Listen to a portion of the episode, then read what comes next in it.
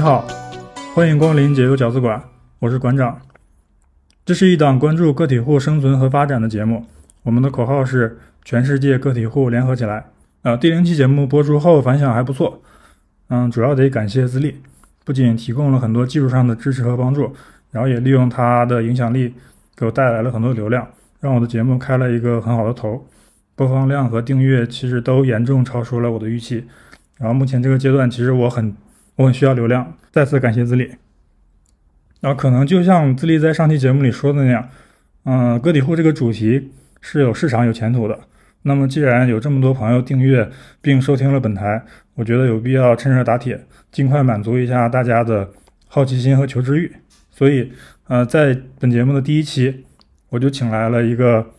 呃真正的个体户，我的朋友番薯。来来，番薯给大家打个招呼吧。呃，大家好，大家好，我是番薯。对，然后在他正式做自我介绍之前呢，我想有一个娱乐的环节，就是我说一些线索，然后大家可以猜一猜他是干什么的。然后接下来我说线索了。番薯同学呢，他在香港工作，他的工作的性质，他不用坐班，他每天大部分时间都在外面。然后他主要的活动范围是在尖沙咀一带。在疫情之前，我也经常去香港的时候，我们也经常会在中环或者铜锣湾。见面吃个饭什么的，然后呢，他有几个小弟，这些小弟呢从事跟他一样的工作，听他指挥。他们的背后是一个势力很大的组织，然后番薯他的客户遍布各行各业，这些人呢主要是因为安全问题来寻求他的帮助，然后这里面包括人身安全，也包括财产安全。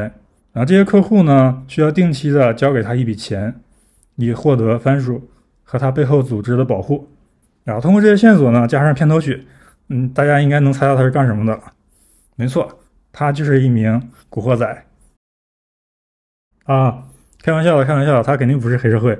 然后，那接下来我们让嘉宾番薯同学正式做一个自我介绍吧。呃，好的，好的，这个感谢馆长。嗯，馆长说的都没错，线索也都没错。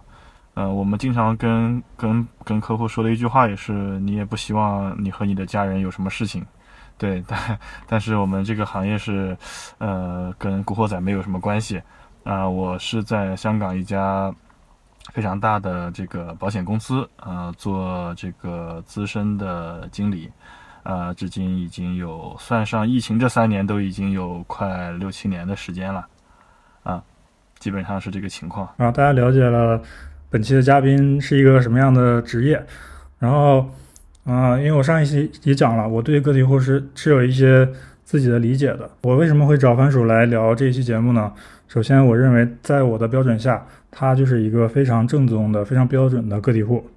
然后，首先他虽然受雇于一家非常大的公司集团，嗯，但是呢，他们的关系是一个，他加入了这个公司，但他并不依附于这个公司，他主要还是靠自身的努力来就是养活自己吧。然后他虽然有有办公室。但是他去的机会并不多，他的大部分时间其实都在外面。他有可能在香港，有可能在深圳，也有可能就是全国各各地到处飞。他的工作时间和工作环境其实都是比较自由的，嗯，主要是看他自己安排。然后第三，最重要的一点就是，嗯，他的工作是标准的计件收费，他开一单就赚一单的钱，开十单就赚十单的钱，不开单就不赚钱。他能赚多少钱？呃，能过上什么样的生活，完全取决于他自身的努力以及他对这个行业的理解。然后，那我们前面这个环节就就到这里，接下来进正式进入本片。我大概规划了一个接下来做访谈的一个呃结构吧，就是以后再请别的嘉宾，大概也是这样的一个套路，就是可能会分三个部分。第一部分会聊这个嘉宾的过去，然后第二部分聊他的现在，然后最后再展望一下未来。然后，那我们先进入第一环节，就是呃过去篇。然后我我先问你番薯一个问题，就是你在进入保险行业之前，你是干什么的？可以聊聊你你过往的就职业啊，或者说工作。好的好的，呃，我想再多往前聊一聊，就是馆长在找我说做这个个体户的话题的时候，我当时是第一时间没反应过来，我我我是个个体户，因为因为一直我们把自己称为自雇人士。呃，听起来好像高大上，但其实好像就是个体户那么一回事儿。那因为因为个体户这个这个词语啊，在我的印象中，我刚才说我想往前往前多说一点，就是我呃本身家庭环境，像我的我我是在一个呃一个小城市呃那个成长的，然后我的父亲和母亲呢都是在这个城市里面的那个一个大型的国有企业里面任职，呃这个家庭。这个配置啊，在我们那里是一个呃，属于一个很嗯，不说多高配吧，但是属于一个让人羡慕的一个状态，就是说都在呃国企啊，一个正式员工。大家也知道，在以前这种都是属于拿着铁饭碗啊，所以。呃，从小到大，我的生活环境，包括家长给我的一些这种生存上的一些经验，就是说，啊，在在这个企业里，特别在国企里啊，比自己干小买卖强得多啊，在外面这个朝不保夕、风餐露风餐露宿的啊，就是说，可能印象中，嗯，就是我我自己可能从小的一个种子，就是啊，要做一个在大企业里面，呃，发光发热的螺丝钉啊，但是没想到这么多年过去以后。自己居然被定义成了一个标准的个体户，想想也是有点怎么说呢，也是有点造化弄人啊。那呃，为什么会有这样的一个转变啊？就是因为我在大学毕业以后，然后去香港读了研究生。读研究生毕业之后，因为我是读的那个传播学和新媒体，之后就顺理成章的在呃在在香港的一家美国的电视台啊的亚洲分部啊找到一份工作。然后，呃，工作了有个三四年时间吧，啊，三四年时间，那个工作就是一个非常机械化的一些东西，相当于是在电视台里面的一个，可以可以理解成一个导播的一个角色吧，就是，但是他又没有录影棚，这个东西就比较尴尬，就是我们电视台当时是在香港，呃，做一个信号转播。这样一个任务，就是说，在全世界各地的信号，啊，会会会汇集到香港这个呃分部来，然后我们再负责把这些信号信号打包，或者是啊加上比如说字幕啊，啊重新重新剪辑啊，然后再放到呃整个亚洲的各个不同的市场里面去，啊，那这种这种工作的话呢，其实三四年做下来。呃，其实重复性非常强，而且大部分时间都是对着啊机器啊，或者是一些虚拟的一些东西，并不是跟人在打交道啊。那做的做做的做的时间长了以后，就觉得自己好像就嗯没有太多的思考了。啊，因为很多时候这些电视节目也好的，都是有它的套路的，或者说一个媒体它总归它它有它的立场。那么在这个立场之下，你你看似一个自由一个什么所谓啊这种舆论，但其实还是在在传达某些观念。那这种时候就是你自己不需要太多思考，你只需要按照这种呃既定的一个一个思路去完成这些任务就好了。那么在我看来是一种。是一种浪费时间的一个一个事情。最开始的时候是对本身工作本身产生了一些厌倦，那但是当时也没想着要跳出传媒这个行业，呃，还是想的是做一些跟它相关的，比如说是不是出出外景，是不是做一些采访，做一些专题片，拍一些纪录片。啊，这种可能就会呃让自己变得好像脱离当时的情况呢。啊，发现也并不是，因为在这种大大的这种传媒机构里面，它是一个，而且特别是传统的媒体里面，它很多东西是比较僵化的。就是一期节目，它可能刚开始一两期你会觉得有新鲜感，后面都是按照那个套路去来的话，时间长了给你施展的一些发挥的一些空间也不会很大，不像现在的啊，我们现在接触的自媒体那些啊那些短视频啊那种自己创作的这种空间，这这可以。任意去发挥自己的一个想法，在但是在这种这种，呃，特别像国跨国公司的这种媒体公司里面，它是不会给你这样的一些，啊，一些发挥的空间的。所以做着做着，发现又又回到那个问题了，就是又变成了一种套路化的东西。所以，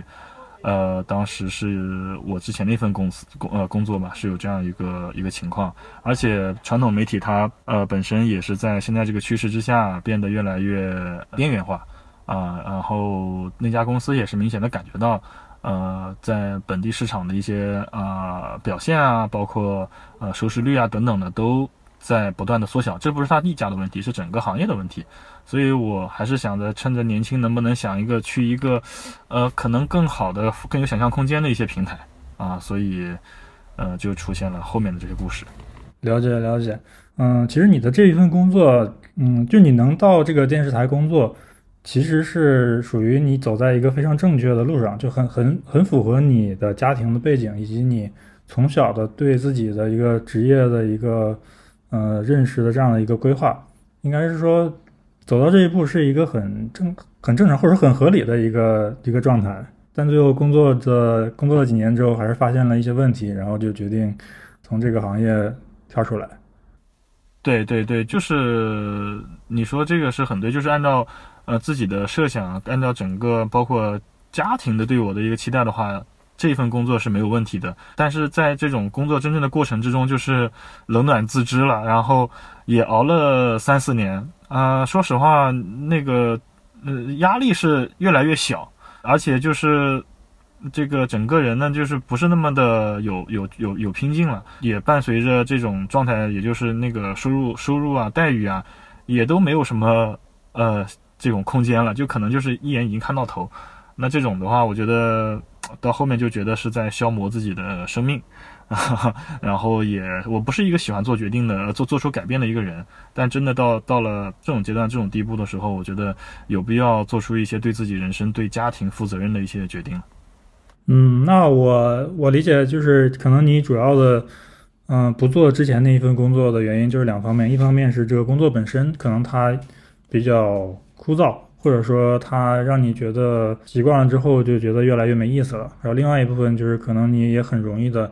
就看到了自己在这这份职业里面的一个天花板，对。然后这个天花板可能让你觉得它的上限并不高，对，但你对你的人生会有一些更更高的追求。嗯，是的，嗯，那就是我我理解，其实以你的背景或者说以你之前的经历，嗯、如果你想换一份工作或者说换一个行业，其实你应该是有很多选择的。那问那么问题来了，就是你为什么在这么多选择里面选择了呃保险这个行业？呃，换工作当时有几个选择，第一个就是去另外一家也是非常知名的一个呃呃央企背景的一个传媒公司，也在香港，也拿到 offer 了啊，但是还在这个行业里面，嗯、这是这是一个。另一个呢，就是我有一个呃也算是呃同学啊、同学他有一些创业的计划。啊，可能需要人帮他做一些海外方面的一些运营啊，一些对外的一些联络，包括市场营销的一些一些一些事情。呃，另外就是现在我做的这个事情，这个做的这个行业，那前提就是第一点，为什么要选择现在做的这个香港保险事业的话，第一就是，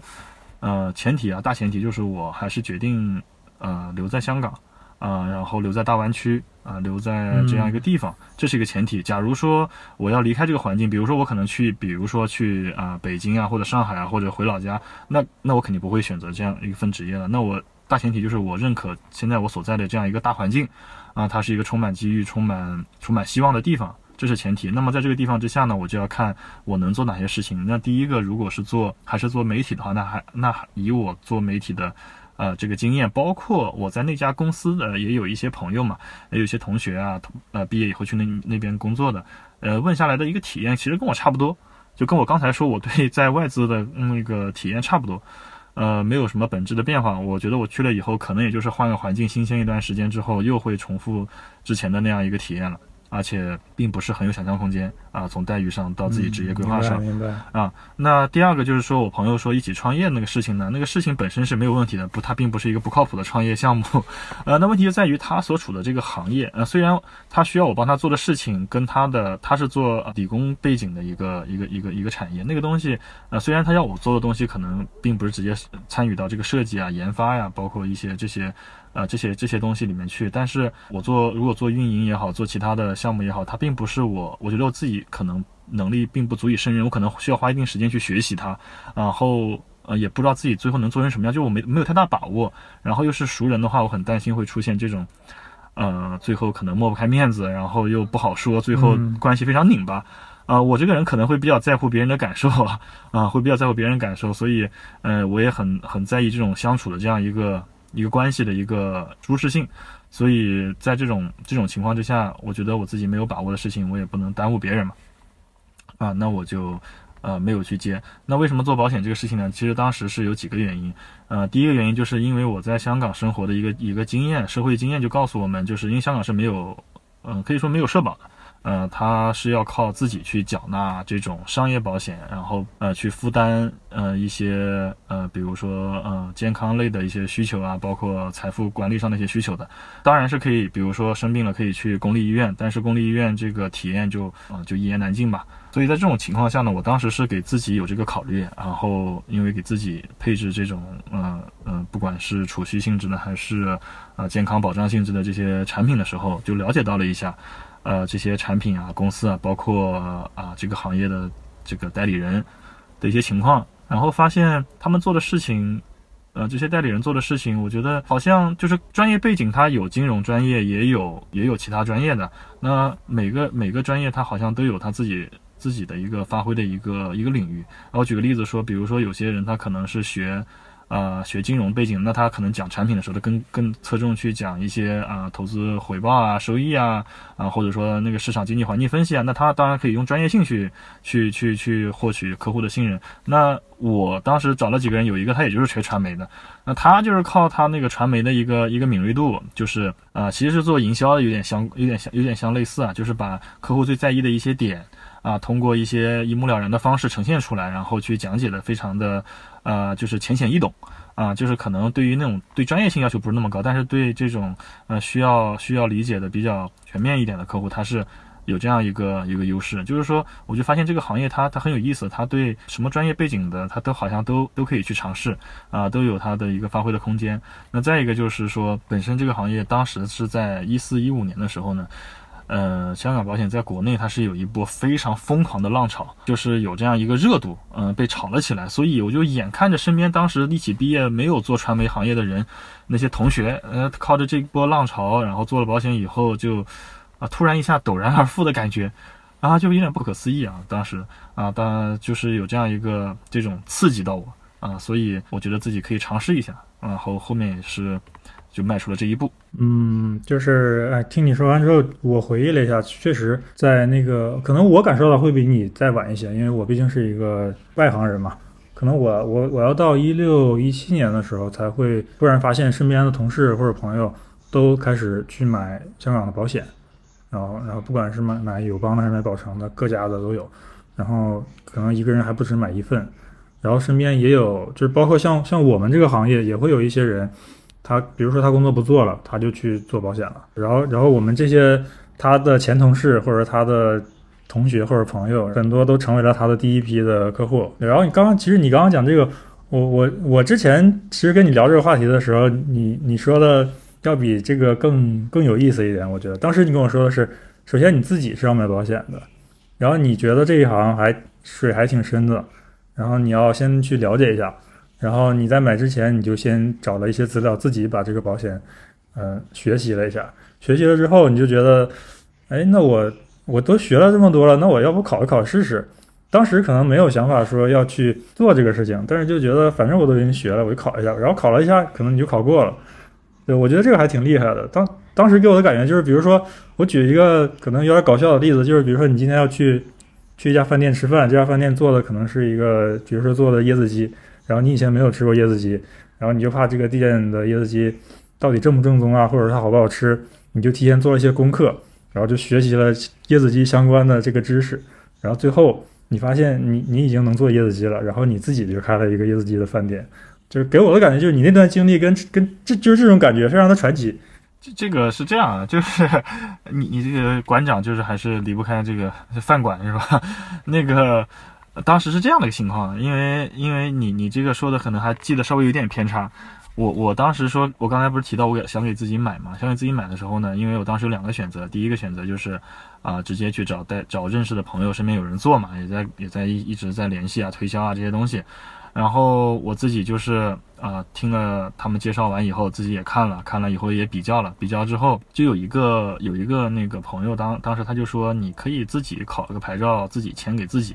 这样的话，你不就不用给别人，就不用，就是你可以挣自己这个佣金嘛？就反正你也要买。当时他，当时我不理解他，他说这话的背后其实是有他的一个更深层次的含义，就是他想招募我到他的团队去。因为，因为，因为我们这个组织，我们这个组织啊，经经常被人拿来和传销比的原因，就是因为我们这边也需要团队人数。那但是我们这个团队人数是为了壮大这个业绩本身，这个业绩来服务的啊，并不是为了纯粹拉人头。嗯，就是他当时跟我说这个话，意思他我并不知道他是想让我加入他的团，他只是说，哎，我给你个提议，你可以自己，你你现在都已经已经很熟悉了，我跟你讲什么你都完全完全明白，而且你有的时候你的细节你都已经已经能抓到，那你你可以自己去考个牌照啊，然后自己挂职，挂职以后挂到我团队来，然后你可以自己给自己签单，这样的话你这不就不用这个我也不用。啊，挣你的佣金，你你你好像也不爽啊是吧？我一听哎有道理啊，然后我就就找他要了那个复习资料，然后复习资料，说实话，我觉得我准备了大概一两个礼拜吧，然后是那种就是一边工作，然后晚上回去看一看的状态，做了几遍测试题。我感觉啊，我感觉的难度可能也就是比驾照考科目一稍微稍微难一点点吧。就 就是它中间啊，是是这样的吗？就是它有些计算，有些计算这个东西，但是计算也并不是，就你你要知道它的这个逻辑以后，它的计算也并不是很很很深很高深的那种需要拿计算器的。就是呃，如果想签一些基础的那个保单的话，就是它香港的保险它分很多牌照，呃，如果想签一些很基础的这种保单的话，它的这个牌照要求门槛是比较低啊、但是后面它是有一级一级一级，它有不同的这个门类，然后它的那个要求是不一样的，有些确实也是很难拿到的。然后，但当时我是考了两个牌照的，呃，两个牌照都是一次通过，我就觉得是这个难度。但是，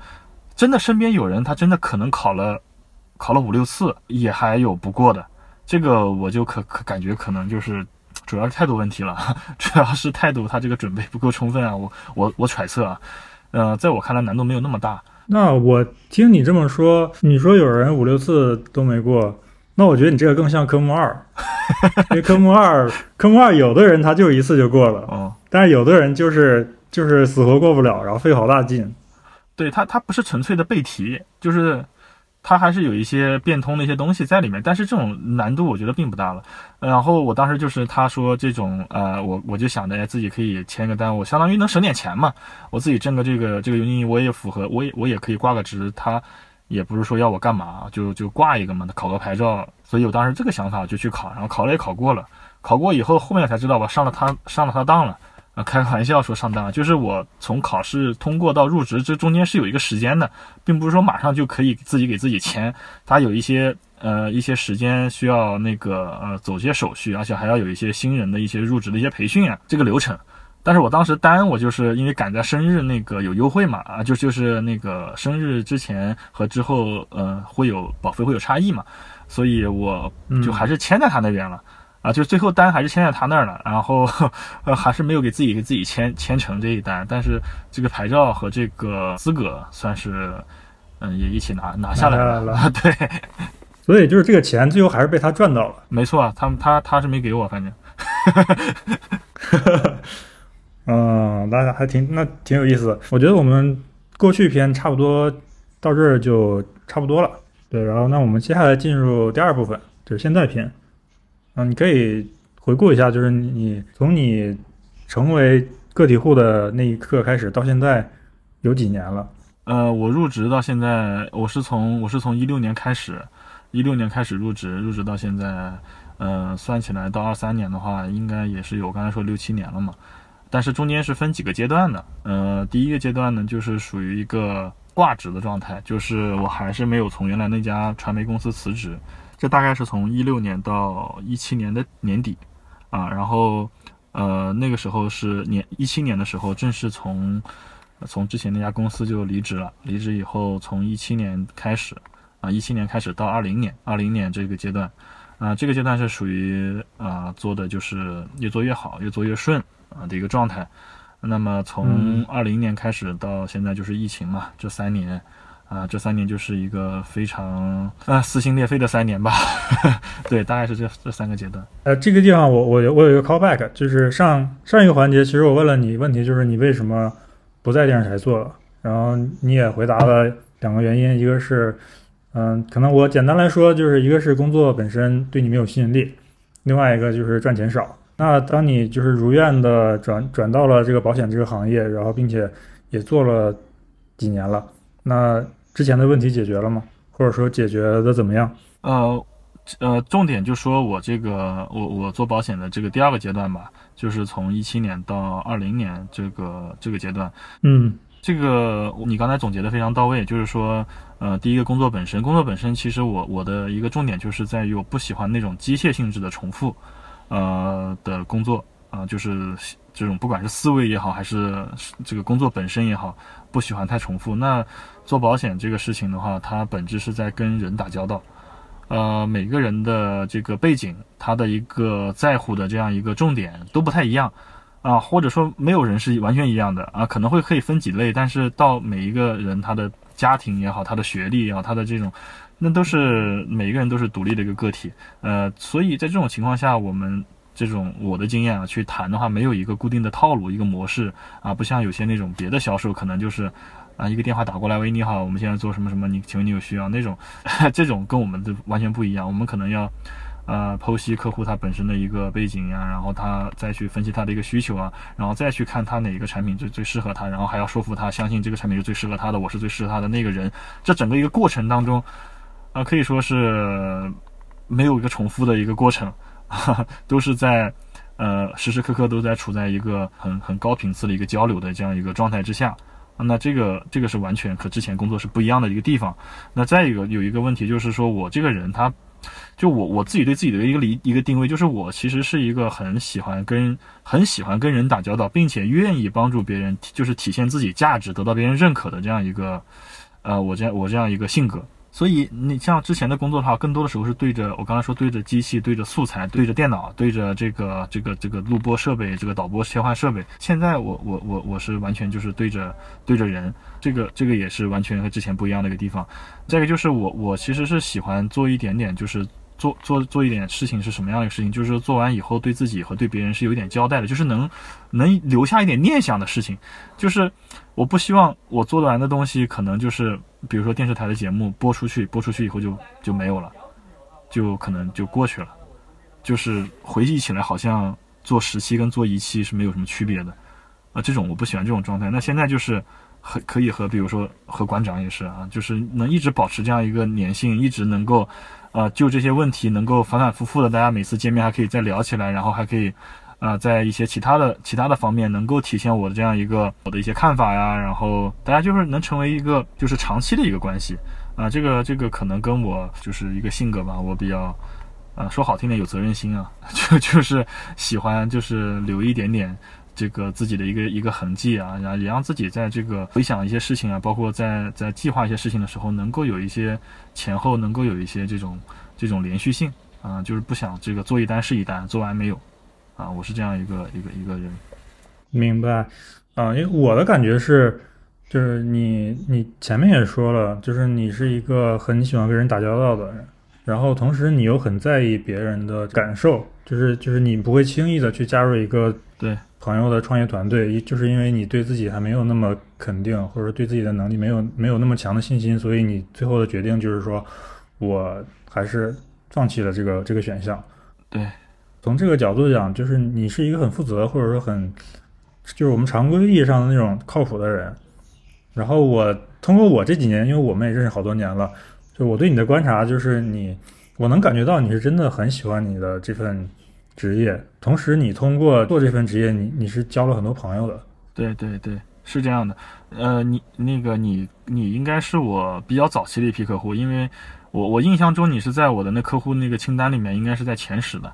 是比较早的，所以那个我我我其实现在回想起来，当时跟你聊这些东西的时候，很多时候对产品本身并不是一个这种信手拈来的一个状态，就是包括一些一些解释，可能还显得很生疏、很程式化，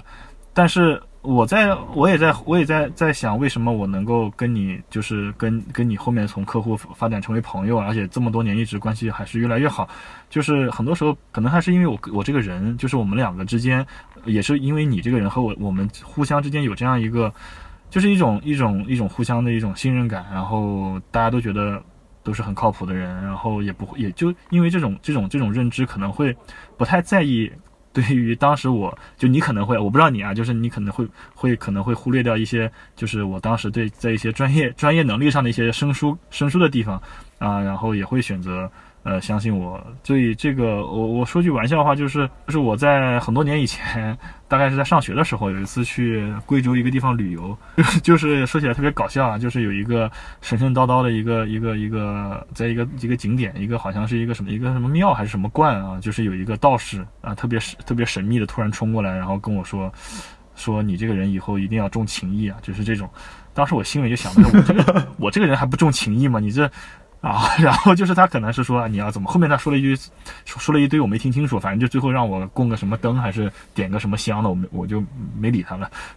就就是就是就是情谊嘛，就是我一直也很在乎这这这两个字，所以给人感觉好像就是啊比较靠谱，然后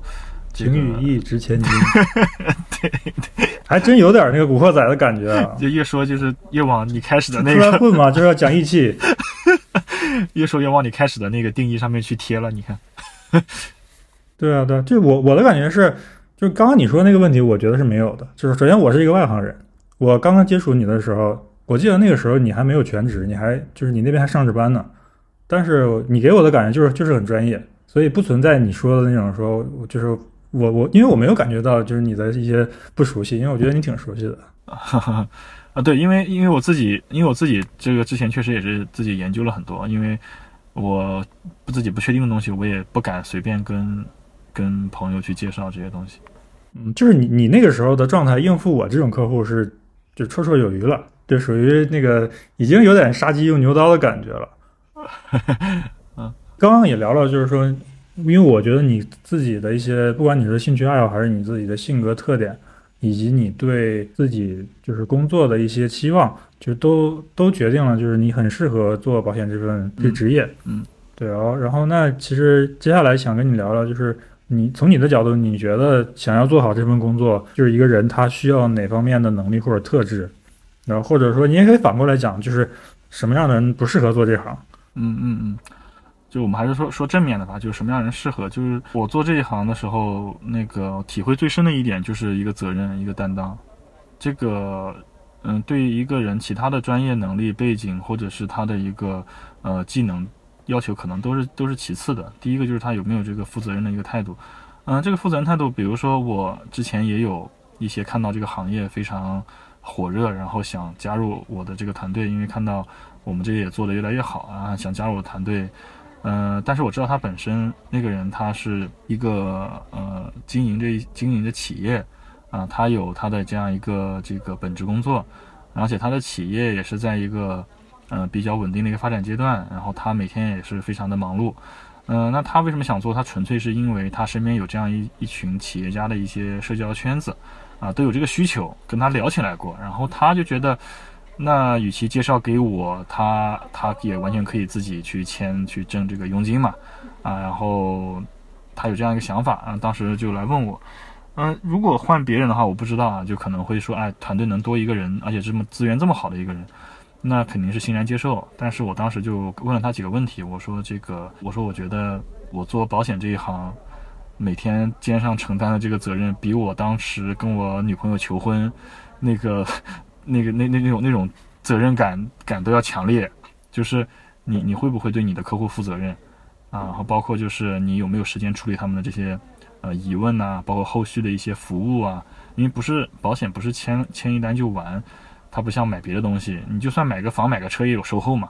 那我们这种售后它可能是呃呃几年几十年甚至是呃一辈子，甚至可能出现几代人的这种情况。啊，那像这种情况之下，如果你不能给他一个很好的维护的话，那反过来，他的价值你可能未必就是这份工作的价值。第一个，你挖掘不到最大，那可能带来不了你什么这种满足感。第二，就是你跟客户，也也就是你之前那些朋友的关系，啊，就是可能会出现一些问题，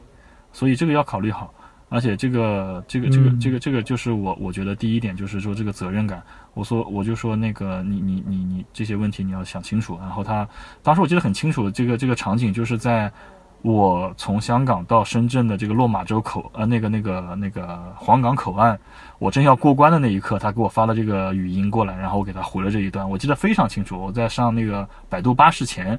给他呃打了一个这样一个语音电话，因为还没聊完就信号就断了，因为过关了嘛。然后过了关以后，我就跟他又又又重新恢复这个通话，所以这一幕记得很清楚。这也是我自己这么多年来的一个秉持的一个观念。因为很多人想挣快钱，想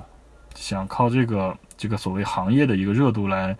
来快速的积累一些财富。这个想法本身呢，你不能说它错，但是可能我觉得不适合这个行业。就是这个行业确实能带来财富，但是它同样也要也会给你带来很多的责任。那如果抛弃这个责任的话，我觉得这个是要不得的啊，这是第一点。那第二点就是他需要是一个喜欢交际的一个人啊，最好最好啊是一个喜欢交际的一个人。那为什么这么说？就是显而易见嘛，这个行业本身就是一个需要跟人打交道的啊。那并不是说你要跟所有人都可以去交际，那这个我也做不到啊。这个我也是看到这种 就是聊得来的人，能够跟你产生一些共鸣啊，并且能够让有一些思维上的碰撞的。嗯，你如果就是就是要去发现这些人，要去去寻找，然后去呃跟他们去产生这样一个交流。当然，我也很佩服有一些人，他是一个呃，我身边有这个同行啊，就是 他是一个可以随时切换不同面具，然后在不同背景的人面前把自己包装成不同的样子。啊，那这个的话，他可能是一个特别顶级的这个从业者啊，但是我做不到。而且这种人，我觉得我也很难。我遇到这种人的话，我可能就很难就跟他往深往深的去聊，因为觉得都很很浅显。因为这个，我有些客户他也是这么也是这么认为的。就是我之前有一个有一个客户啊，他跟我他跟我接触的时候也是一个老客户介绍的。然后他跟我介绍的时候，同时呢，他在我和另外一个公司的代理人之间在做一个选择。然后当时我也没有太多的去去去怎么说呢？去去硬推销啊，什么东西，就是把我觉得该做的，因为跟他不了解嘛，也没见过面，然后只是把一些常规的东西跟他讲了讲。然后他后来就说啊，我可能会选另外一个人。然后我说啊，没关系，我说你看对比嘛，这个东西咱们都可以，那个有有什么以后有什么需要也可以随时找我啊，就是这样一个事情。但突然他就说。他说：“哎呀，他说也说不上来。那个人给我感觉就是，嗯，反正就是有点过分热情了。就是我刚才说这个喜欢跟人交流，那那个人是，就是有点过分了啊。这个是这个度的问题，就是交流这个度的问题。后来让他有一些些，就是打个问号。所以当时我就说，哈 我说那可能是我是不是太冷漠了？我就开玩笑说，他说没有，我觉得你这个分寸感掌握特别好。他说我再考虑一下吧。在后面当然还最后是选择了我嘛。就是说这个这个一个交流的能力，这个能力的话有先天的一个因素。”呃，也有一些后天的因素，呃，因为像我自己可能先天是有一些，我可能是遇到一些聊得来的人，你看我现在就是可以聊不完的话啊。另外就是我本身学的这个专业也会有一些呃沟通啊、交流的一些技巧啊，一些啊一些专业知识背景，所以相对来讲我可能呃更更能够把握到一些和人交流的这样一个呃一一个节奏啊，这一点我觉得也是很重要的。呃，除此之外呢，我觉得就是。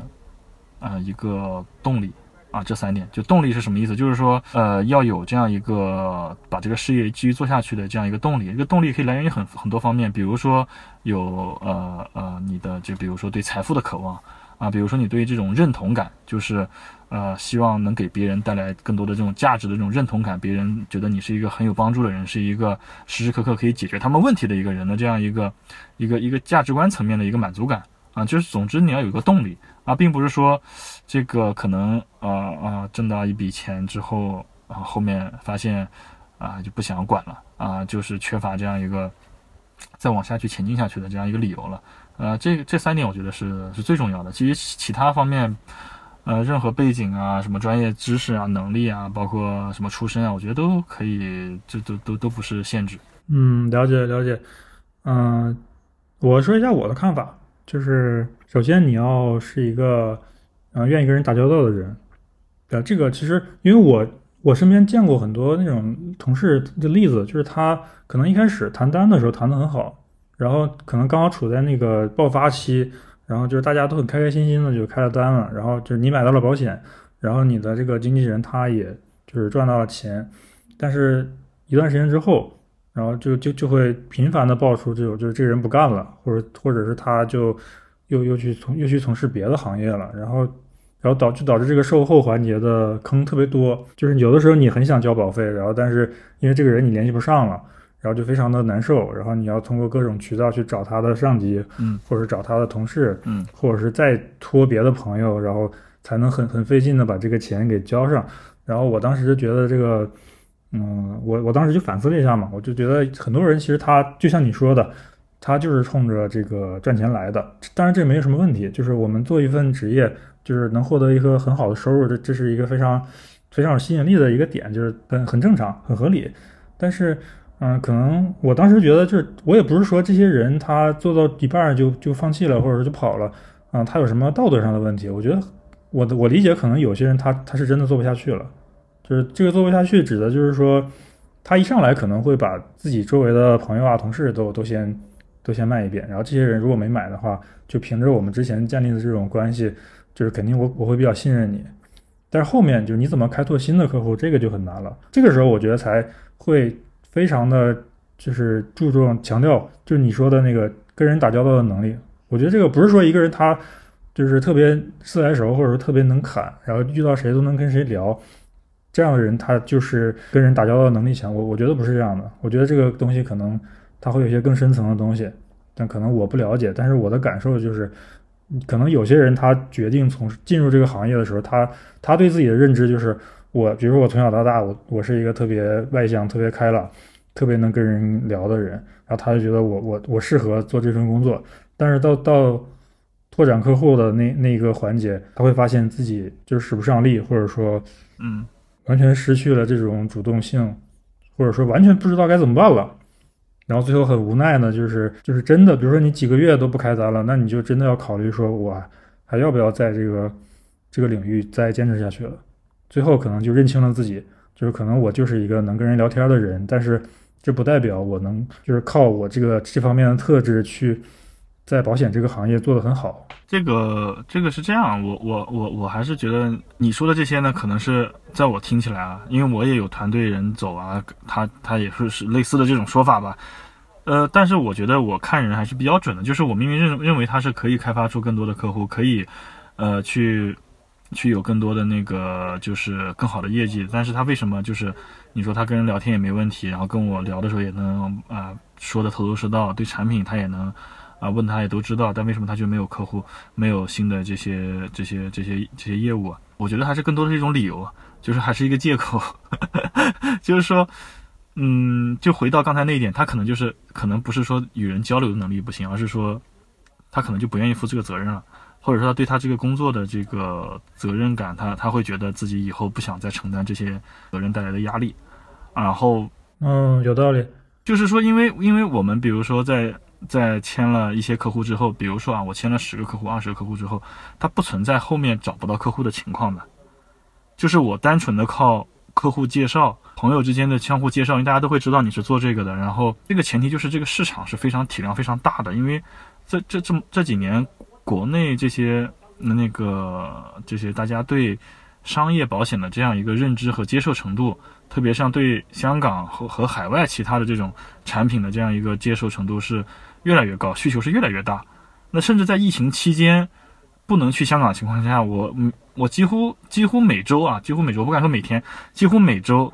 都会有人来问我，啊，就是说香港开没开关，然后说那个，比如说我生了二胎啊，或者是我有一个同学啊想去怎么样怎么样，然后就就有这个需求的。那前提就是你还愿不愿意继续去做这样的一个事情，去把这种呃这个当成一个事业，当成一个职业，就是去看待，这可能是一个大前提。他他有没有这样去认定？啊，如果他在心心里面已经觉得我就挣个这个，就相当于我们我们经常说一个词叫甜品啊，我就是把它当一个甜品，我我尝尝这个甜品，呃，就就够了啊，我也不想着以后这么给自己增加那么多负担，那么麻烦啊，我还是安逸一点，我还是确定性高一点啊，就是嗯，这这种也也是我觉得是一个可以想的一个方向啊，是不是这个原因？那再一个就是说，呃，你说这种情况有没有呢？呃，我不敢说没有，但是假如他是一个。内心就是把这个把这个当成一个事业去看待，并且他本身有这样一个愿意跟人去交流，呃的一个能力。那他如果还是谈不下来这样一个客户的话，那只能说他的这个谈话还是太天女散花了，就是可能东扯西扯的说不到重点。那还是一个专业能力的问题啊，那就可能是他还是比如说没有参加呃销售的一个培训啊，一个他因为我们这种这种他也是有一个。呃，有一套专业的一些一些理论在的嘛？那他有没有这个花时间去学习这些东西啊？包括听有没有认真的学习别人的这样一些经验的分享？就是别人在谈的过程中，包括我们会做一些啊一些谈话的一些模拟啊谈单的模拟。那这种过程中就能发现很多这种问题。有些人可能真的是容易被客户牵着鼻子走，那这些就是属于专业能力的问题了，并不是说他谈不来。那这种人他也是能谈下来的。那可能有些人他就是聊聊聊聊开心了啊，那就。就你啦，跟你这个也这么关系这么好了，这也他不至于说做不下去啊，所以我觉得你这可能有有一点点，嗯，把这些人的这些借口当成一个 一个美化的一个一个表象去看待了。嗯，可能我是这种，我一般不会带着一个恶意去揣测别人。可能他说了，如果说我觉得逻辑上没有啥问题，我就信了。对，但刚刚你说的就是责任心这个事儿，我觉得很很有道理。可能最很多东西归根结底就是一个责任心。对。就比如说你你卖一份保险，嗯，就是我们可以粗暴的说，它分成售前和售后两个过程。可能很多做这个行业的人，他他比较享受的是售前那个过程，就是他找到了一个人，他觉得这个人有有有可能会买我的产品，然后通过我跟他不断的接触，不断的这种交流，然后让他信任我，然后把这个卖给他。然后当你签单的那一刻，可能是你整个过程中的一个一个高潮，你会不管是在经济上，还是说这种成就感上，都是一个就最最高峰的那一个点。但很多人他可能到后面，就是你你真的需要，嗯，几年几十年去跟这个客户维持一个一个关系，可能他这个东西对他来说就会有带来很大压力了。可能他之前是没有考虑这么多的。对。然后等到他真的签了几十单之后，他真的有了这么几十个客户需要他去这样用心去维护的时候，然后他会发现这个事儿好像比我上班还累。对。然后慢慢的，可能这个这这个斗志啊，或者说这个。激情就会就会被磨没了，再加上就是一旦他在签单那个环节出现了一些受挫，或者说这段时间就是生意不是很好，嗯，然后可能会加剧这个这个就是他的这种负面的这个反馈，然后就导致他可能最后就就做不下去了。对，对我这个归根结底就是还是还是一个责任心嘛，因为你跟一个一个客户维持一个很长期的这样的一个关系，真的是需要负责任的。就是他问你一个什么事儿，那你还是要尽量去。去回复他。对，其实现在来讲，这些这些问题很多时候都是可以通过一些，比如说技术技术层面去解决的。比如讲像，呃，你像你也体也是也有体会，就之前可能刚开始交这种跨境的保费的时候是比较麻烦的，这个钱还得去，呃，通过这个什么那个电脑 PC 端去转，然后后面就是可以 APP 去交，那包括现在也可以绑定一些自动扣款。所以说这种这种像这种交钱的事情，并不是说一次一定是要找到这个人。他有时候承担的并不是解决问题的这样一个角色，他只需要是给客户一些在我看来是比较基础的一些维护，比如说，甚至就可能简单到逢年过节打个招呼，然后时不时的问一问，比如说在疫情的时候关心一下，就这种这种事情，他都很多不愿意去做的时候，那那真的可能就，你你也不能指望他再有其他什么额外的去付出在这份事业上了。就是归根结底的话，可能还是并没有把他想当成一份这种很严肃的一个事业一个职业去规划。我理解就是你更多的其实当这个技术很多都成熟之后，比如说我们现在可以通过一个手机 APP 就可以交保费了，然后也不用像以前那么还要找个电脑，然后我们 Mac 用户还还还体验还还不太好，还要去专门去银行找个找一个台 PC，对，等等那些都过去了。然后但是后面可能对于这个这个保险经理来说，他可能需要的做的更多的是这种情感上的这种对这种联系吧，就可能你不用经常的跟这个客户沟通，但是你要让他觉得。这个人在这儿，对，就是给他一种这种很很放心的感觉，就是就是我可能没有平时没有什么事找你，但是一旦我有什么事找你的时候，你就你现在就在那，你就可以回我，对，是这样的。然后所以我就比较，我还是比较认同你的这种呃思路，就是你会把客户尽量去去当成一个朋友来来相处。我觉得这样的好处就是，可能你每开一单，你多一个朋友，然后。你把他当成一个朋友的话，然后那你比如说逢年过节给他打个电话，或者有机会的话都在一个城市约出来吃个饭，这个事儿可能就很自然。加上你又是一个很喜欢跟人沟通啊、打交道的人，然后就是你不会把这个当成一个负担。这个其实还很有助于就是你跟这个客户保持一个非常健康或一个很自然的这样的一个关系。对，然后大家就是慢慢的就时间越久。啊他就会对你的信任更多，这个是是一个很良性的过程。我就我看来，这不是什么负担，这是甚至是一个可以充满很多机会和就不管是这个呃从业务上来说有业务机会，那从我自己人生体验上来说，这也是比就是这这也是让我变得生活更加丰富的一个一一个一个机会。所以我不会拒绝这种别人可能看起来会比较麻烦的一些事情，比如说。呃，你像你也，我记得你也有介绍过一些你身边朋友，然后因为一些保单售后处理不了，然后问我这边能不能帮忙处理。就是虽然麻烦，但是我也觉得这也是一个机会啊，就是我也可以多认识一个人，然后也可以让我自己，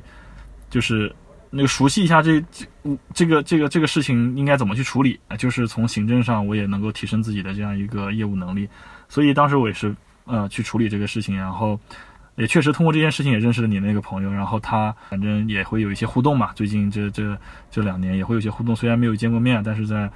在在在社交媒体上也会大家互相点点赞啊，留留言呐，然后交流一些育儿啊这些经验啊什么的，所以这也是一个挺好的事情，所以我我是不会把它当成一种负担去看待。对，然后我我之前还写准备了一个话题，就是我自己觉得，就是我当初为什么非常顺利的，也也没有什么太多的想法，我就在你这儿买了。我那个时候其实可能没有什么深入的理解吧，啊。我就是觉得，我觉得你这个人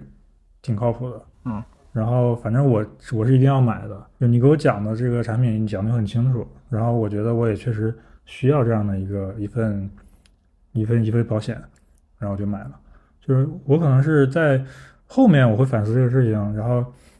我的理解就是可能就可能我我给大家一个建议，就是假如说有一些没有买保险的朋友，或者说他有了保险，但是他还想再买一份，或者说他为他的家人朋友介绍这样的保险的时候，我觉得这个事儿很像投资，不是说我买股票的这种投资，就是那种投资人投资一个一个创业者，嗯然后然后这个行业里面其实他是有很多人他投的并不是项目，他投的是人。嗯嗯嗯就是他不是说我觉得你这个事儿，嗯、有潜力，或者说它是一个未来的一个很有前途的一个一个领域、一个赛道，他投这个钱，他更多的是说，我觉得做这个事儿那个人，那个那个那个创业者本身，我跟他认识，我了解他是一个什么样的人，我知道他是怎么做做事的，然后我相信他能把这个事儿做成，然后我把这个钱投给他，然后所以我觉得就是，呃，通过我这些年的一个感受，就不管是我自己买保险，还是说我介绍周围的人，比如说我把你介绍给他们，因为他们买的他们买的那个险种跟我买的可能不一样，就是我们是完全不同的这种诉求，但是我觉得这不重要，就是我介绍给你的这个，我为什么把番薯介绍给你，就是因为我觉得这个人他非常的靠谱，他很负责任，就是你在他这儿买完之后，就是他会非常的就负责到底，就后面你你不会出任何问题。对我我自己是我我这个负责任，第一个是对客户负责任，第二也是对我自己负责任。我也是不想给自己 惹上什么麻烦，所以在前期的时候就把包括包括很多这种该准备好的东西啊，包括后面该让客户知道的，然后每年该怎么去跟进的处理的，我都会啊、都会都会及时的这个这个嗯说到和做到，然后。啊，你你刚才说的那一点，就是也是我们这个行业带给我的一个感触，就是它能够发挥一个人的一个一个，就是能很大程度挖掘一个人的一个潜力。就是，呃，你刚刚说，呃，这个像投资，投资的不是项目，而是个人嘛。因为很多买这个香港这个保险，很多人他身边都有好几个做这一行的人，他们为什么会选择我？选择我我身边的这些，就是这些，呃，去成交的话。呃，他也跟你说的是一样的话，就是还是看中了这个，看中的是个人，因为产品本身比来比去大同小异。然后公司的话，大家都会要提排名在前面那几个嘛。那最后为什么会选择在我这签不在你那签？归根结底的原因就是关于对对对对这个我这个人的认可，啊、就是说这也这也是促进我这么这这从业这几年一直以来，可能是有一个动力，就是让我在可能就是不断的要求自己，可能要。啊、能不能考虑再多一点，服务再多，再再再更丰富一些，然后啊、提供的这样一些呃帮助啊也好啊，包括呃对对自己的一个认知嘛，一直在呃再往前进一步啊，这也是这个好这个这个工作带给我的一些呃一些价值。就是从这个角度讲，然后我我还是来谈谈，就是我们这个节目的一个主题，就是个体户。我的感受就是，你现在这个状态，就是包括你的这种做事的风格，比如你做了六七年的这个保险，然后你积累了这些客户，他们是真的是冲着你这个人来的，他们就是变成了你个人的一个资源。这个东西可能跟跟你背后是哪一家保险公司，或者说这个产品到底在这个同类产品里面的竞争力到底什么样的，嗯，没有那么强的强的关系。其实主要的是还是靠你自己的这个个人的这个魅力，或者说他们对你的信任。对，这个其实就跟我我们上班的其实不太一样。你比如说我我在一家公司也工作好多年，然后我们会有上下游各种环节，就是工作这么多年，大家就是对你可能也会有一些认可，或者说他觉得你是一个负责任的，或者说比较靠谱的一个人。但是这个可能仅限于这个目前的这个工作环境。呃，假设说我离开了这个环境，去了一个新的环境，我很难把这些东西带走。就我更多的是说把用通过我的一些专业能力，给公司做一些事情，做完之后这个东西上线了，然后公司获得了一些收益。当然，我自己的专业能力会会在过程中有有一些提升，对，但是但我其实我并没有储备，呃，像你这种资源，嗯嗯，就是当我离开一家公司去另一家公司的时候，我能带走的只有我的一些专业的能力，或者说我自己对这个行业或者这个产品的理解，但但我很难带走一些可以被称作这种资源的资源的东西。你能有这样的认知，实属不易。就是因为我接触的人也挺多的，就是有一种有一种类型的人，就是他往往不能分清楚自己现在所带来的一些名望、一些地位啊，并不是他自己自己本身有多么的多么的出众、多么的不可替代，而是因为他所处的这个平台。那就是你说的可能这种情况，就是你认识到你所在的平台可能更强势于你个人的一些。一些一些个人的一些这种属性会多一点，呃，但是我们这一行可能就是个人属性和平台，有的时候可能是五五开吧，甚至可能像一些顶级的人士就会，就会就会属于你说的那种，他去哪儿，客户跟到哪儿那种 啊，啊但但我现在就是呃，我没有，我扪心自问啊，可能还没有到这个级别啊，就是可能那个美美国队长说的嘛，五五开，就是就是大家大家都会去比较嘛，一个个综合的去考虑的话，那。呃，个人这个因素，嗯，那相当相那相相对来讲也是也是一个主导之一啊，对，嗯，好，那其实刚刚我们聊的主要是围绕着你在，嗯，成为个体户的前三年，那我们接下来聊一个可能比较沉重的话题，就是后三年，就是疫情爆发了，然后据我的理解，据我的观察，就是你们这个行业属于应该属于最惨的行业，就是我觉得比教培什么的还要惨，尤其是像你们。这种一定要去香港才能签单的，就是当这个关不通，你就真的没有收入了，是这样吧？呃，对，就是我们这个是因为也是出于法律要求，呃呃，签单的过程必须是在香港完成的，然后所以香港这个这个朋友去不了的话，那就没办法完成这样一个签单，那就没有业绩嘛，没有业绩，因为我们也没有基本工资。啊，他就是纯粹拿佣金、提成这些和那个业绩的奖励的。那没有业绩的话，这些都是归于零。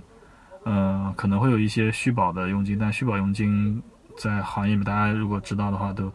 就是非常的少啊，少到可以忽略不计的地步了。所以影响确实是非常大，不光是业绩没有了，而且团队这个人员的流失也非常严重。所以这三年真的是比较残忍的三年，对我们来说。嗯，那就是我们可以聊一聊这三年你是怎么过来的，就是你都干了些什么啊？可以啊，那呃，第一年的话，二零二零年，当时刚开始的时候，对这个事情的认知，对这个疫情的这个认知啊，并没有就是太当回事儿，可能觉得就是过去了，过去了就是几个月的事情呗，因为当时非典不也就几个月嘛。我当时其实心里刚开始的时候有点窃喜。就是觉得啊，可以休息休息，陪陪家人，带带孩子。这个当时是有点这种想法，因为当时国内这个疫情了之后，就是很多物资比较紧张。因为我们这做这一行，像我个人的话，也积累了一些资源，所以刚开始的时候就是特别热心的给大家张罗防疫物资，订一些酒精啊、口罩啊这些东西，然后啊送给一些客户。然后有些大的客户，他可能就是直接给他们。呃，给他们订，然后寄过去啊。当时我在这边，那个月，那个月我记得是那个认识了跟三个顺丰小哥成为了特别好的朋友，就是每天一大早他们这边货拉过来，然后在门口等着，然后卸货，直接我就那个单我都打好了，直接 Excel 那个表格自动生成，然后批量单导出，然后发货，就是刚开始的时候就是做这个事情，因为这也是。这也是我觉得，这也是我我我我没有把它当成我自己保险事业的一个额外的，就是就是以外的部分。我觉得这是我自己事业的的本职工作的一部分，就是帮客户解决这些问题。啊，当时开始是做这些事情，做了前前后后，刚呃，不管是我是不挣钱的，我这里要声明一点，就是完全是就原价进原价出啊，然后甚至还送人，呃，所以最后口罩啊这些什么额温枪啊什么酒精啊。最后算下来，我是亏了有，就是整个我我最后统计这个我的支出和收入，我是亏了几千块钱。但是也没当回事儿。我觉得就是当做一个日常的一个，嗯，营销成本吧，啊，就是维系关系嘛。但这个亏几千块钱，我觉得这个快递有责任，就是有有几箱物资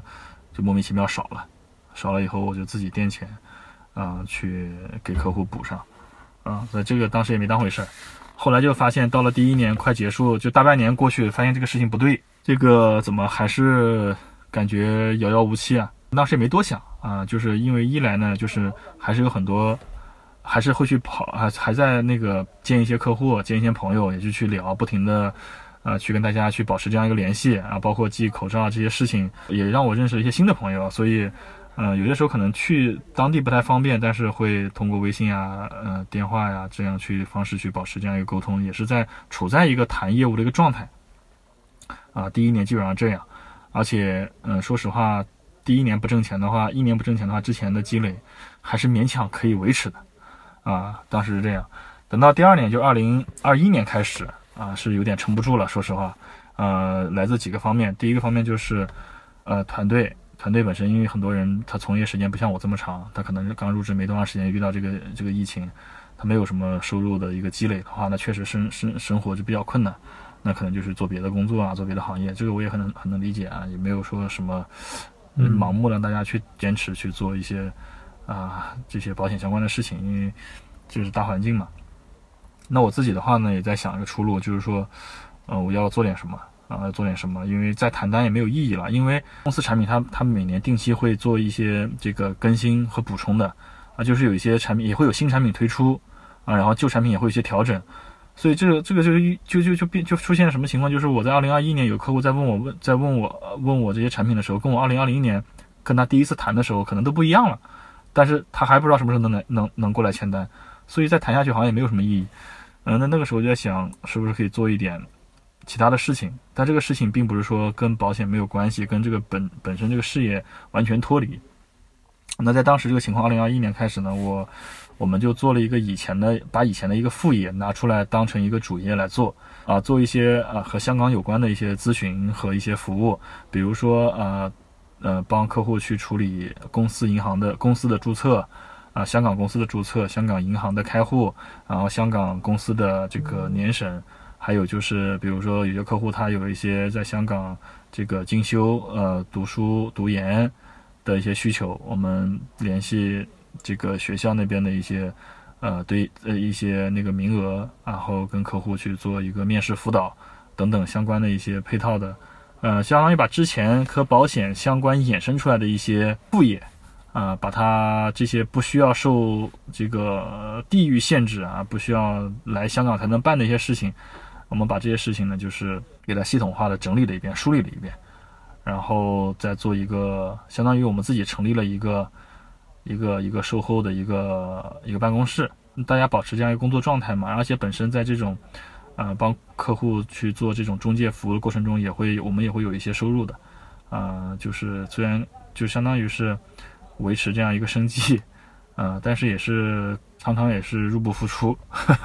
也是苦苦支撑了。到了二零二二年，二零二二年的时候，那时候真的是有点顶不住了。呃，那个时候就是很多很多人也是在想各种各样的门路，可就是真的挺难的，就是如何能够既兼顾这个事业不放下的前提，然后还能做一些跟它相关并且能有一些收入的事情。啊，这个做了很多的尝试，比如说刚才我说的那几点之外，还有一些，比如说医疗相关的需求，有些客户他想打这个一些疫苗。啊，那么我们联系我们之前合作的澳门的诊所，因为澳门有些时候是可以去的嘛。然后这种这种这种跟诊所去谈这个合作的价格，啊等等，嗯，通过这种这种方式，就是 在在维持，对，在维持。然后终于等到了，甚至甚至我这也不怕多说一点，甚至我们出现了。就是比如说，要不要跳槽到其他的啊团队或者公司去啊？比如说去一些可以，比如说可以在澳门签单的这种团队啊，可以在在在或者是内地这种有些可能不那么正规的第三方公司，他卖全球的这种金融产品啊，这种打引号啊，就是他在内地，然后可以在内地去处理。但是我们分析完之后，就是多少，第一个就是如果去别的团队、别的公司。嗯，一直下不了这个决心吧，就是感觉和之前的客户可能就会有一些，还是有些不负责任的一些成分 啊，就是相当于原来客户的这些保单都要转到别人的名下了，转到公司其他行政那个客户服务中心的这个这个去统一管理，那始终对于客户来讲是少了一些保障的一些安全感的。虽然在本质上我我们肯定还是会继续提供我们的这样一个一个售后啊，但是。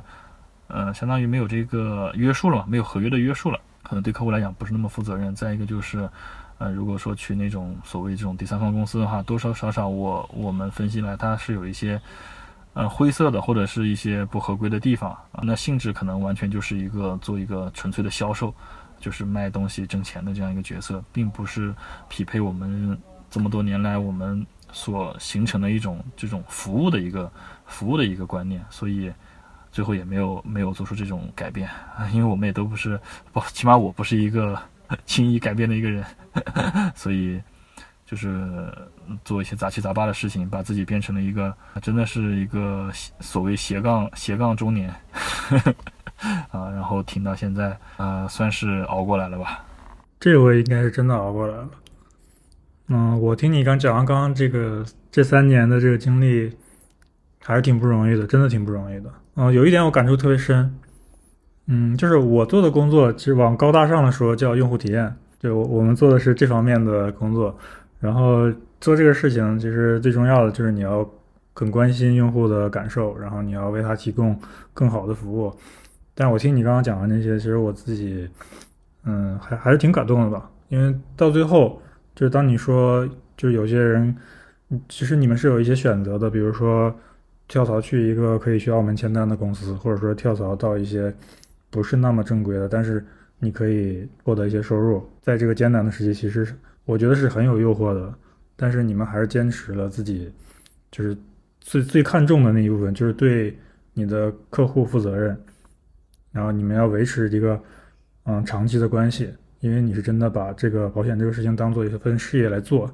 然后它是一份值得长期投入的事业。只要你还觉得可以坚持下去，那你就还是会守着这个这个初心吧。这个这个让我很感动，因为我觉得我从你的这段经历里面也也学了很多吧。就这个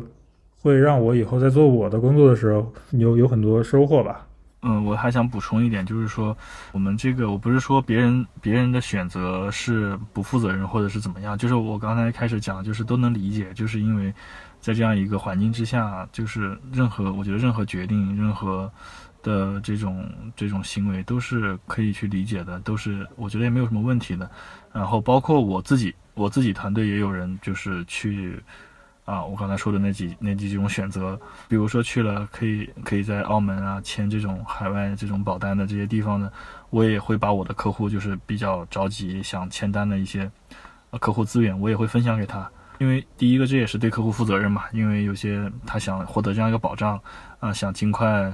这个有这样一份安全感，那再让他等下去，当时这个情况我也不知道他要等多久，我也会给他们介绍。但是那个也有客户问我，那你为什么自己不去啊？什么？我说我不，我肯定介绍一个我觉得很靠谱的人，然后啊去帮你跟进，帮你处理啊。包括你如果有什么问题找不到他了，你找我，我我也可以帮你想办法啊。但是如果你问我为什么不挣，我我为什么不去？我觉得就可能我。我觉得我不该挣这个钱，就是我可能挣了这个钱，我后面也很难回头。那如果回了头又对你不负责任，就是就会让自己现在陷入很两难的一个地步。所以这个可能是看个人的一个选择了，并不是说他对或者错了。嗯，这个其实还还是回到你前面说的那个，就是你是一个特别在意别人感受的人。对对，我对我觉得这个就是这是一个比较真诚的这样的一个处处事方式吧。我也没有觉得，就是我也能理解，就是你说的那那些选择了那些其他选项的那些人，因为。你毕竟是要生存嘛，就比如如果说你真的存款已经花完了，然后你要养家糊口，那你不得不去做这个，或者说你觉得这是这也是一个呃新的方向，你你下定决心转过去也没什么的。我觉得这只是一种选择，嗯，我应该说算是一个中立的态度吧，就是我不会说评判人家说你这样就不好，或者你那样就好。从我个人的角度，我会觉得前面那个那一部分人我是理解他们的，但是像你。后面这一部分人，我是更尊重他们，我我我就 respect，我非常尊敬他们。明白明白，对，就让我让我非常的，对，让我非常感动。就是我觉得，然后这这个也会加深我对，呃，你们的一些好感，或者说让我更信任你们。因为是有有这个过程之中，我自己个人都遇到了有呃至少四四波吧，说这个要不你们转到我们这边来吧，就是我给你一个，就他们当中有些人可能就是段位比较低啊，就是把我看的段位也比较低，就是直接拿一个表过来说你过来以后我给你多少钱，然后就五年之内你做了这么多，额外给你多少钱，就是会拿这种这种这种东西来诱惑你啊，但是。那对于我来讲，这你你你拿这个你拿这个钱来诱惑我，你你这是什么意思？你你你看人真准是吧？但是 但是后面有一个团队，他他找我们谈的时候，呃，我我也不说哪家公司啊，就是呃，他有点打动我，说实话有点打动我，就是为什么他给我了一个完整的方案，就是那个你你你们过来的话，你们只能过来打包，我们这边是给你一个，首先是资呃这个财务上给到什么样的支持。然后其次就是你们原有的保单，我们会怎么安排？就是他们会有一些呃，相当于有各家公司牌照的那种那种呃 broker 吧，就是他们可以，你可以转到他们的名下啊，就是你们客户的保单，我们负有人专门给你们负责，就不至于说给到一个你可能自己都不知道你客户的保单在谁手上啊，就他会给很多这样细节，就是说你们现有的客户 OK 没问题，把它转到呃我们指指定的，或者你们可以指定，你们如果没有的话，我们可以我可以我可以花钱。啊，雇一个这个人来帮你们处理所有客户的这些后续的这样一个挂靠，然后你也可以找到这个人。这个人还是懂你的，对，他知道你的最大的顾虑是什么，对，然后他给你提了一个可行的方案。对对，然后但是这个方案我不知道这个流程上是什么样啊，就是当时没有聊到这么细节。但是他这种这种这种，他把这几个点列出来以后啊，也包括他，比如说后面他说我们会有一些怎么样的一个支援，他会把这种后面为为你服务客户的这样一些一些顾虑，嗯，能够通过这种这种方式，嗯，打打消掉一部分。所以我觉得他是聊完之后确实是有一些。怎么说呢？确实是有有一点觉得，还这个人他就算就算我们不过去，他他那么这个团队一样，以后也会也会一定会做得非常好啊，一定也会成为市场上非常出色的一个一个团队啊。这这一点我是深信不疑。但是最后我们还是没有动摇吧，还是坚持到了最后。嗯，那我我觉我其实还是很我很尊尊重你最后的这个决定吧。谢谢谢谢。就是从我。私私心的角度，因为我毕竟是你的客户，就是你的团队，你的团队稳定肯定是对我比较有好处的。对，然后我又我又我突然又想起来一个，又是一个很小的事情，就是我觉得你做的很多事情其实真的是还还是知行合一的。就是在疫情之前，每年的中秋节你会给你的客户们寄月饼嘛？因为你有很多的很多的内地的客户，对，然后你会给他们寄寄那个就是那个蛋黄流心的那个月饼，因为这个东西可能在在。大湾区啊，或者说广东地区，就相对常见一些。但是很多北方的，或者是一些内陆的这种省份，其实大家是没有见过的。然后我其实也是，就是我来深圳了好几年，我也没吃过这个东西。我第一次吃就是就是你送给我的，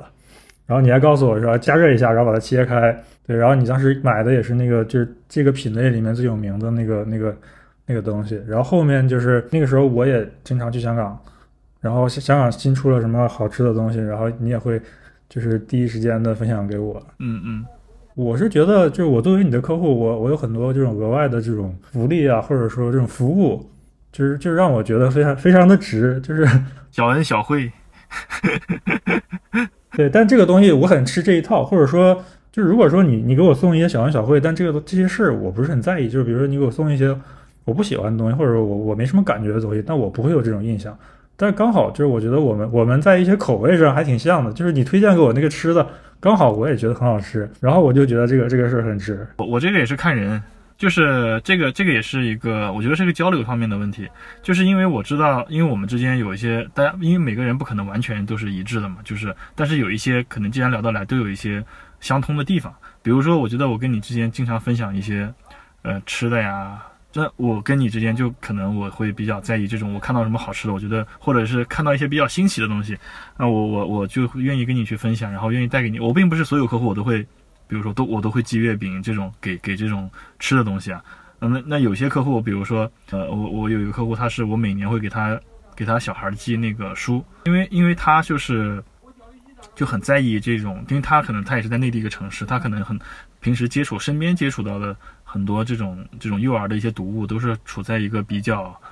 还是处在一个可能跟我们小时候接触的那些东西差不多的一个状态。那么嗯，像我我因为我老婆她是做这个儿童图书的这样一个职业嘛，所以我能接触到身边有这种，包括我自己孩子，他也会也会给他看一些这种这种读物。我就给他我孩子带了带了几套书之后，他就会说啊，小孩对哪些书特别感兴趣，然后他会。啊，他会把这些书里面的什么什么什么什么啊，会怎么样去会会会还会还会背下来，然后还会去反复的去看。那我就知道他很在意这一点嘛。那我就会跟我老婆说，我说，啊，帮我留意一下，如果有这个年龄段的比较适合的，你都可以跟我说。然后我就会啊自己看一看，哎，觉得好像这个还挺有意思的。然后可能内地也很难买得到，有的时候我就会给他寄一个，或者是给他干脆我就我就不给他寄，我给他发链接。我说这个还不错啊，这个什么什么，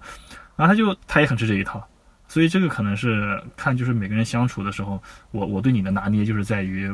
这个也是我最特别，你这你这一趴我是特别享受的，就是吃喝这个事情是我人生 最在意的几件事情之一，所以我会很很很很很喜欢和你分享和那个和和交流这个这一方面的一个东西。我我我非常荣幸能如果能跟你在这方面有很多的这种这种共识啊，或者是共同爱好。对，然后我其实我现在总结就是，就是你在这个保险这个行业，你的一个定位或者说你的特点，我理解就是那个一年一度喜剧大赛里面龙傲天的那个那句话，用真心，就就是用真心，就就是可以，就是你的一切的客户，你的你跟他们的一个相处关相处模式，或者说你怎么跟他打交道。就是用真心。对这个这句话，就是你你听起来是现在是听起来有点搞笑的，但是它其实是个非常认真的事情。就是在做这个行业的时候，这一点是必不可少的。就是假如假如就是你没有认真去对待它的话，你这个东西后面会有很多很多的麻烦啊。这个麻烦不光是这个，比如说保保单本身的麻烦，甚至可能是人际关系的麻烦。我一想到这种可能会出现这种麻烦情况，我宁可在。处理这件事情的时候，就把这些事情都都设想到，都都把它尽量去做好。那么也不可避免的会遇到一些问题，就是可能会有一些呃体验上的问题也好，或者是呃一些误会也好。但这种时候处理起来并不麻烦，因为你只要还是那句话，真的是用真心，就是真诚的去解释它，然后去处理它，去解决它，就客户也是会理解，然后朋友之间也是本身对对我这个人他都没有什么不好的看法嘛，那也就相信看到我的这样一个付出的话。大家也都是能理解，所以说，很多人可能怕，或者是担心，或者是这种畏首畏尾的，那没必要，就是用真心都可以解决，真的是可以解决，确实是可以解决的，对，真的可以解决。嗯，然后那我们前面其实也聊了挺多你在做保险这几年的一些经历，或者一些值得分享的事情。啊，那最后我们进入到第三个环节，就是未来篇。啊，这一段可能会没那么长，短一点。嗯，就是我们展望一下未来吧，因为现在香港已经通关了，然后你是因为，嗯，自己的一些规划，因为马上要过年了，可能你要等到春节之后才会回去，嗯，然后那就是，嗯，我感觉这一次是真的会慢慢的好起来了，嗯嗯，然后你之前就是积累的很多这种没有承担的客户，他们应该也会，嗯，应该会纷纷的联系你了，那是不是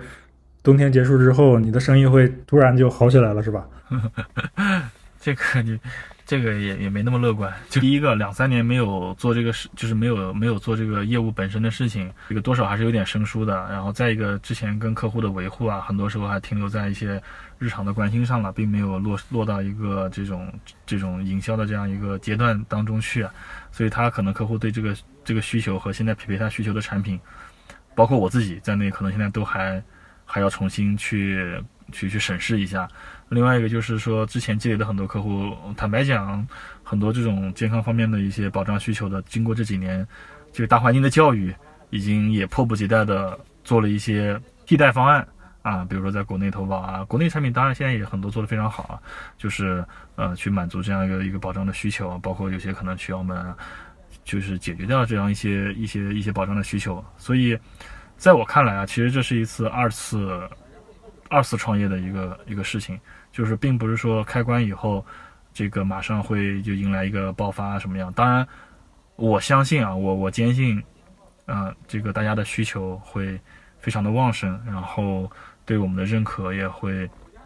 也会再进一步啊。但是我自己这边的话，我觉得我还是要尽快的我把自己的状态调整好，把这个这个服务的这样一个一个状态，然后找回来。至于这个市场反应怎么样，这个会不会出现你说的这个寒冬之后的这样一个这个这个这个春天啊？我相信是会有的啊，我相信会有的，我也我也比较乐观的啊。但是还是有很多工作要做啊。这个刚才跟跟你在聊这个事情，我不也说，我们现在就有很多的一些会议啊，有很多的一些一些讨论呐，还有一些呃行政上面的事情要处理，就是呃包括我自己这两天，大家也可以看到这个。呃，出入境这块业务啊，通行证这个业务现在都约不到啊，就是大家都有这样的一个需求嘛。对，我的通行证就就没有预约上。对，所以市场应该不担心，然后我们也可以这个继续发挥我们这样一个一个优势，然后给大家提供更好的服务。那如果做不好的话，可能真的是我这两三年业务生疏了，还需要馆长这个多多多介绍客户了。啊，一定一定，我要是有靠谱的朋友，一定介绍给你。对，然后我我觉得也是，可能不能不能说一下子就突然的就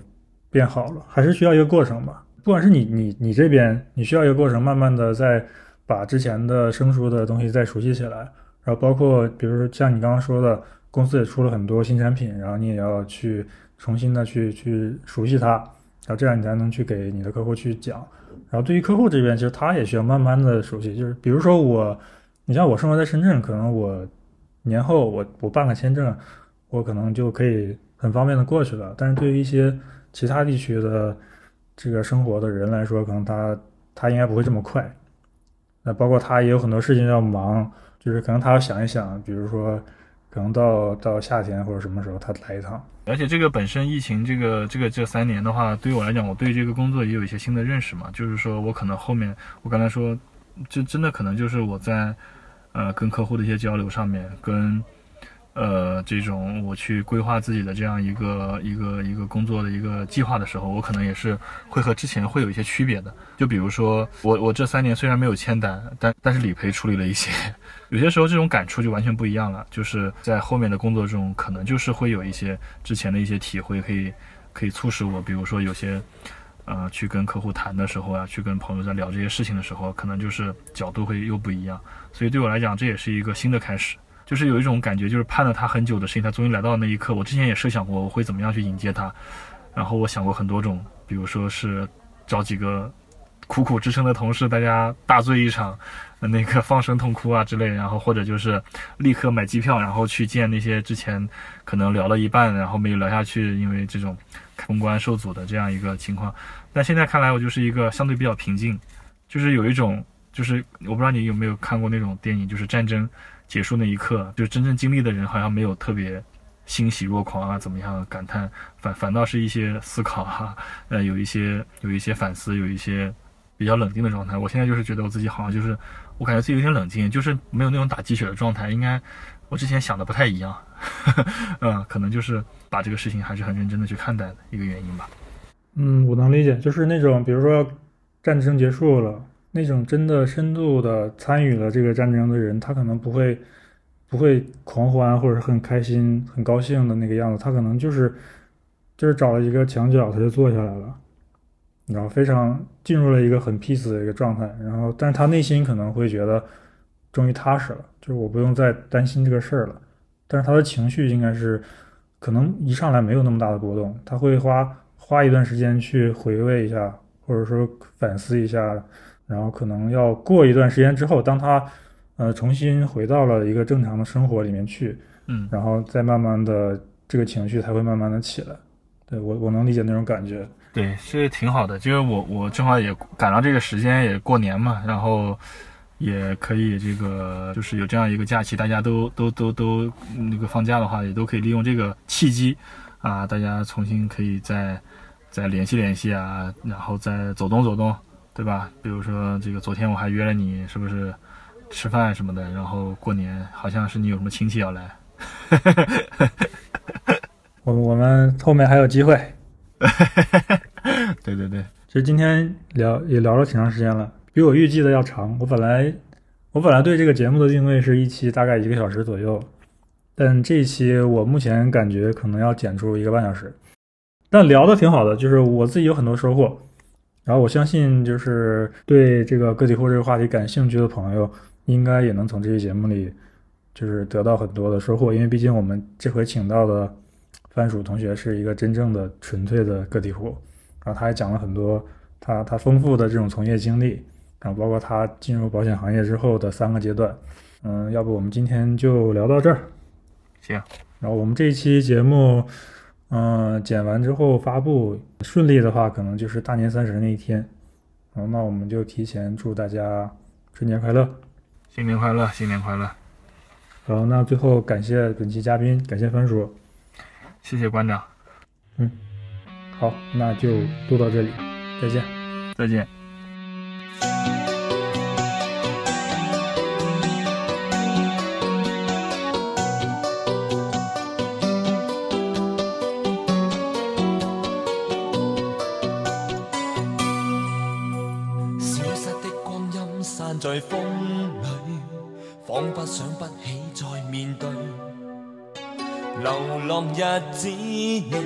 伴随，有缘再聚。天真的声音已在减退，彼此为着目标相距。凝望夜空，往日是谁，领会心中疲累。来忘掉错对，来怀念过去。曾共度患难日子，总有乐趣。不相信会绝望，不感觉到踌躇。在美梦里竞争，每日拼命进取。奔波的风雨里，不羁的醒与醉。所有故事像已发生，飘泊岁月里。风吹过已静下，将心意再还谁？让眼泪已带走夜。潮水，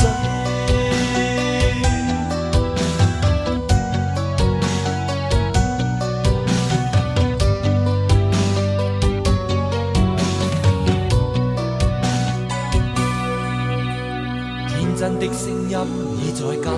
退，彼此为着目标相距。凝望夜空，往日是谁？领会心中疲累。来忘掉错对，来怀念过去。曾共度患难日子，总有乐趣。不相信会绝望，不感觉到踌躇。在美梦里竞争，拼命进取。奔波的风雨里，不羁的醒与醉。所有故事像已发生，飘泊岁月里。风吹过已静下，将心意再还谁？让眼泪已带走夜。潮水。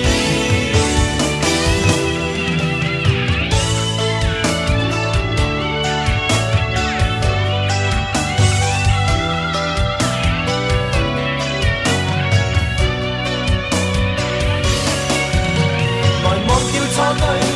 来怀念过去。曾共度患难日子，总有乐趣。不相信会绝望，不感觉到踌躇。在美梦里竞争，每日拼命进取。奔波的风雨里，不羁的醒与醉。所有故事像已发生，飘泊岁月里。风吹过已静下，将心意再还谁？让眼泪已带走夜。